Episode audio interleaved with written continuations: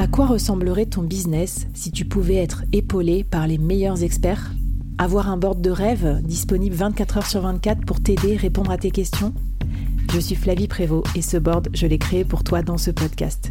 Tu es dirigeant, entrepreneur, freelance ou tu vas bientôt te lancer? Ne reste pas tout seul dans ton coin. Inspire-toi des conseils des meilleurs chaque jour par ici, à mon micro.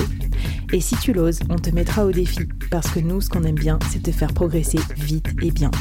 Alors bienvenue à toi, bienvenue dans ton board et bon épisode.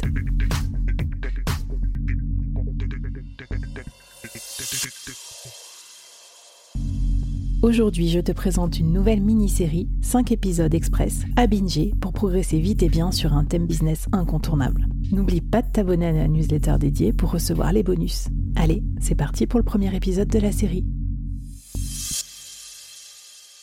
Bonjour à toutes et à tous et bienvenue dans cette nouvelle mini-série du board. Alors aujourd'hui au board, je suis très très heureuse du thème qu'on aborde et euh, de la nouvelle invitée que j'ai à vous présenter. Ça fait longtemps qu'on échange parce qu'elle est podcasteuse, créatrice de contenu à ses heures perdues, mais elle n'est pas là pour nous parler de ça aujourd'hui. Aujourd'hui, on va parler d'un sujet qui va intéresser, je crois, beaucoup de solopreneurs qui veulent scaler on va parler de comment construire une formation en ligne géniale et ça a même un nom super smart en américain. Learning Experience Design. Et pour nous présenter ce concept et tout ce qui va bien pour créer une formation en ligne aux petits oignons et arrêter de créer des formations en ligne qui ne se vendent pas, eh bien, je vous présente Marine Soichot qui nous fait l'honneur d'être dans le board. Salut Marine, bienvenue au board. Merci, salut Flavie. Effectivement, euh, donc euh, je suis une créatrice de contenu féministe, euh, mais je travaille aussi en freelance entre autres en Learning Experience Design, ou en français, on utilise souvent le terme d'ingénierie pédagogique. Je conçois euh, des expériences pédagogiques euh, qui soient euh, apprenantes, mémorables et incroyables pour les apprenants et les apprenantes. Waouh, rien que ça, moi j'adore. Alors, ingénierie pédagogique, tu parles à mon ancienne vie, parce que moi j'ai été directrice du coup de la formation, directrice commerciale, donc j'en ai créé un paquet, j'en ai animé un paquet, j'en ai vu aussi un paquet, des formations pas toujours toutes bien, faut bien le reconnaître. Et en fait, on va parler de ça aujourd'hui. Comment créer une formation vraiment bien pour vous, le solopreneur, pour ce qu'elle est votre activité, mais aussi pour vos apprenants, parce que sinon, elle ne se vendra pas. Alors, euh, le premier sujet que tu me proposais, justement, c'est ça c'est d'arrêter de peut-être se regarder le nombril et de commencer d'abord à penser à ses apprenants. Alors souvent, quand on conçoit une formation, on part de ce qu'on sait et de ce qu'on a envie de transmettre et on se dit oh, je sais tout ça, c'est génial, il faut absolument que j'explique aux gens. Et en fait, on reste très centré euh, sur soi et sur ses savoirs. Or, la bonne euh, approche, c'est de rester centré sur les apprenants, aux gens au qui, à qui euh, on souhaite apprendre quelque chose. Et il faut mener une vraie enquête pour comprendre qui sont ces personnes, qu'est-ce qu'elles ont envie et besoin d'apprendre, quelles sont leurs, euh, leurs contraintes, vraiment rentrer dans leur tête comme un, anthropologue ou, un détective. Et si on fait pas ce travail, en fait, on prend le risque de dépenser beaucoup de temps, beaucoup d'énergie, voire de l'argent, à développer une formation qui tombe à plat et qui se vend pas.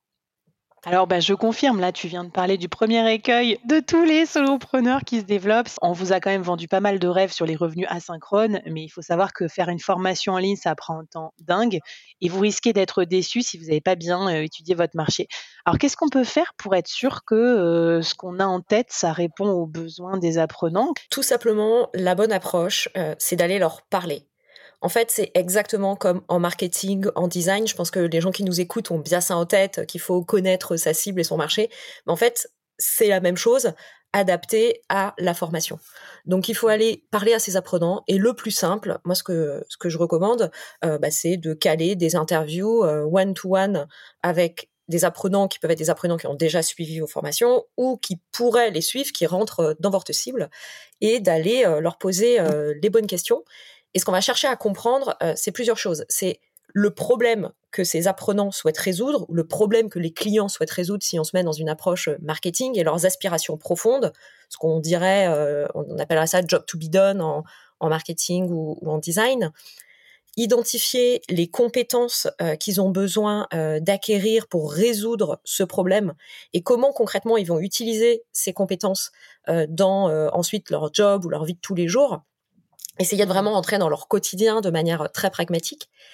On va essayer aussi d'identifier les motifs et les degrés d'engagement, c'est-à-dire qu'est-ce qui motive les gens à suivre une formation et à atteindre des objectifs d'apprentissage. Et là, il y a plein de situations différentes.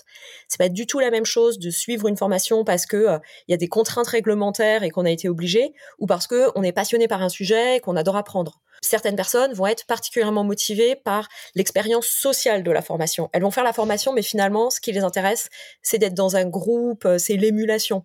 Et c'est pas la même chose que quelqu'un qui va venir avec un objectif et un projet très précis sur lequel il souhaite euh, progresser. Ensuite, on cherche aussi à identifier euh, bah, comment ces gens apprennent, quelles sont leurs capacités de mémorisation, d'apprentissage, et puis les contraintes, très concrètement, matérielles et temporelles qu'ils peuvent avoir. Euh, je pense par exemple à la, une formation sur laquelle j'ai travaillé pour des avocats euh, qui développent leur cabinet. C'est des gens qui ont peu de temps, qui ont des horaires de travail énormes. Donc il faut être hyper efficace, ce qui est pas du tout la même chose que quelqu'un qui serait euh, après une rupture conventionnelle euh, au chômage avec Pôle Emploi et qui se donne un an pour se reconvertir dans un domaine.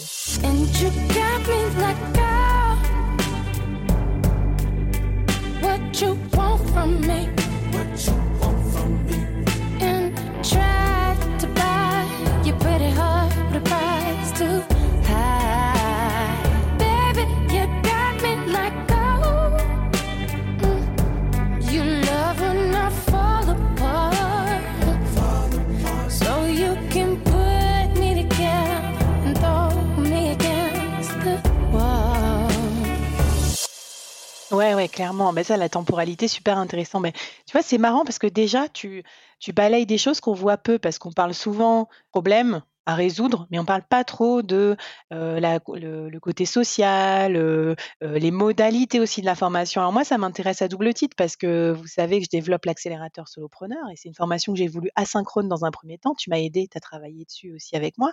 Et je me suis rendu compte que les gens, ils voulaient le faire avec d'autres solopreneurs et c'est ça qui m'a donné l'idée du bootcamp qui commence là, qui est en train de commencer. Donc c'est marrant aussi, c'est peut-être ça que tu dis, c'est de parler aux gens en situation. En fait, c'est eux qui te donnent à moitié l'idée du produit, quoi. Oui, et puis ça va permettre de vraiment comprendre finement et puis itérer sur les idées qu'on peut avoir. Mais ça, c'est un, point dont on parlera sur l'itération. Pour terminer peut-être sur ce, ce, volet, si, si, vous posiez, si vous deviez poser que deux questions, si vous n'avez pas trop le temps pour vos enquêtes, c'est leur demander bah, pourquoi vous voulez apprendre telle chose, là vous adaptez à, votre projet, euh, et à chaque fois leur demander pourquoi. C'est la technique classique euh, des cinq pourquoi, pourquoi, pourquoi, pourquoi, pour remonter en fait à leur aspiration profonde et euh, est-ce que euh, s'ils veulent apprendre, par exemple, euh, le copywriting, l'écriture persuasive, pourquoi, pourquoi, pourquoi? Bah parce que ils aspirent à développer leur activité de, par exemple, solopreneur et être indépendant financièrement. Et ça, mmh. c'est leur aspiration profonde qui les amène à apprendre le copywriting. Mais ils veulent pas apprendre le copywriting pour le copywriting. Et ça, c'est hyper important de le comprendre pour adapter l'expérience apprenante. Bah déjà pour adapter l'expérience apprenante, et puis tout ce que tu nous dis, ça va nous aider aussi à adapter notre communication et notre vente de formation. Parce que je pense que si tu fais résonner l'achat de la formation avec leur pourquoi réel et profond, ça sera mieux que juste bah, apprenez le copywriting grâce à ma formation, tu vois. Si c'est genre trouver plus de clients grâce, grâce à ma formation copywriting, ça aura déjà plus de poids, je pense. Complètement. Et en fait, quand vous faites ce travail d'enquête, euh, marketing et learning experience design s'entrecroisent complètement parce qu'en fait, c'est les mêmes personnes qui achètent et qui ensuite suivent la formation. C'est votre client slash mmh. utilisateur slash apprenant. Donc c'est trop bien. On fait le, on fait le travail euh, une fois pour deux usages que ça va nous servir à la fois pour construire le déroulé pédagogique et puis à la fois pour vendre l'information. Trop bien. Complètement. Et la deuxième question à leur poser, et là qui est vraiment spécifique à la formation, au-delà du marketing, c'est de leur demander la dernière fois que vous avez suivi une formation, ou les dernières fois, qu'est-ce qui vous a le plus motivé? Qu'est-ce qui vous a plu? Qu'est-ce qui vous a marqué? Et ça, il faut leur demander sur des aspects très concrets euh, et en, prenant exemple sur une formation qu'ils ont suivie. Et pas leur demander dans l'absolu comment est-ce que vous apprenez? Ça, mmh. personne ne sait répondre à cette question euh, ultra théorique. Mais de leur dire ah, mais la dernière fois que vous avez suivi une formation, c'était quoi?